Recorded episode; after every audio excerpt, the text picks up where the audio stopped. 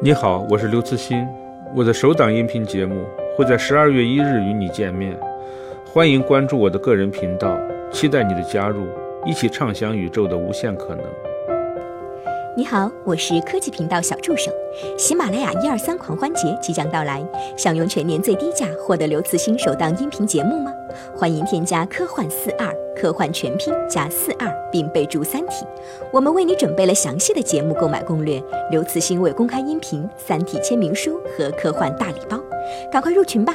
重复一遍，添加科幻四二，科幻的全拼加四二，并备注《三体》即可入群。HeyPod，科技原本更轻松。嗨，欢迎收听本期 IT 大字报。各位好，我是华生。没错，刘慈欣老师就要来喜马拉雅做节目了。那作为一个小迷弟的华生呢，赶紧来蹭个热度啊！欢迎一下刘老师。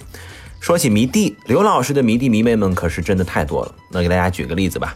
首先呢，美国前任总统奥巴马，奥巴马公开表示，其在总统任期的最后一个圣诞节假期里携带的四本书当中，有一本呢就是刘慈欣的小说，甚至奥巴马还亲自给刘慈欣写了封邮件啊，进行催稿。但据说呢，刘慈欣把奥巴马的邮件当做垃圾邮件给删掉了。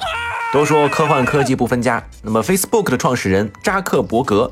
小米创始人、董事长雷军都被刘慈欣的文笔征服。扎克伯格曾说过：“我的下一本年度之书是刘慈欣的《三体》。”雷军也曾说过：“刘慈欣写出了最好看的科幻小说，其中的哲学道理对制定公司三到五年战略非常有帮助。”那在这里呢，华生啊也就斗胆的替广大迷弟迷妹们给大刘喊句话：求更新呐！OK，本期 IT 大字报就这样，我们下期再见，拜拜。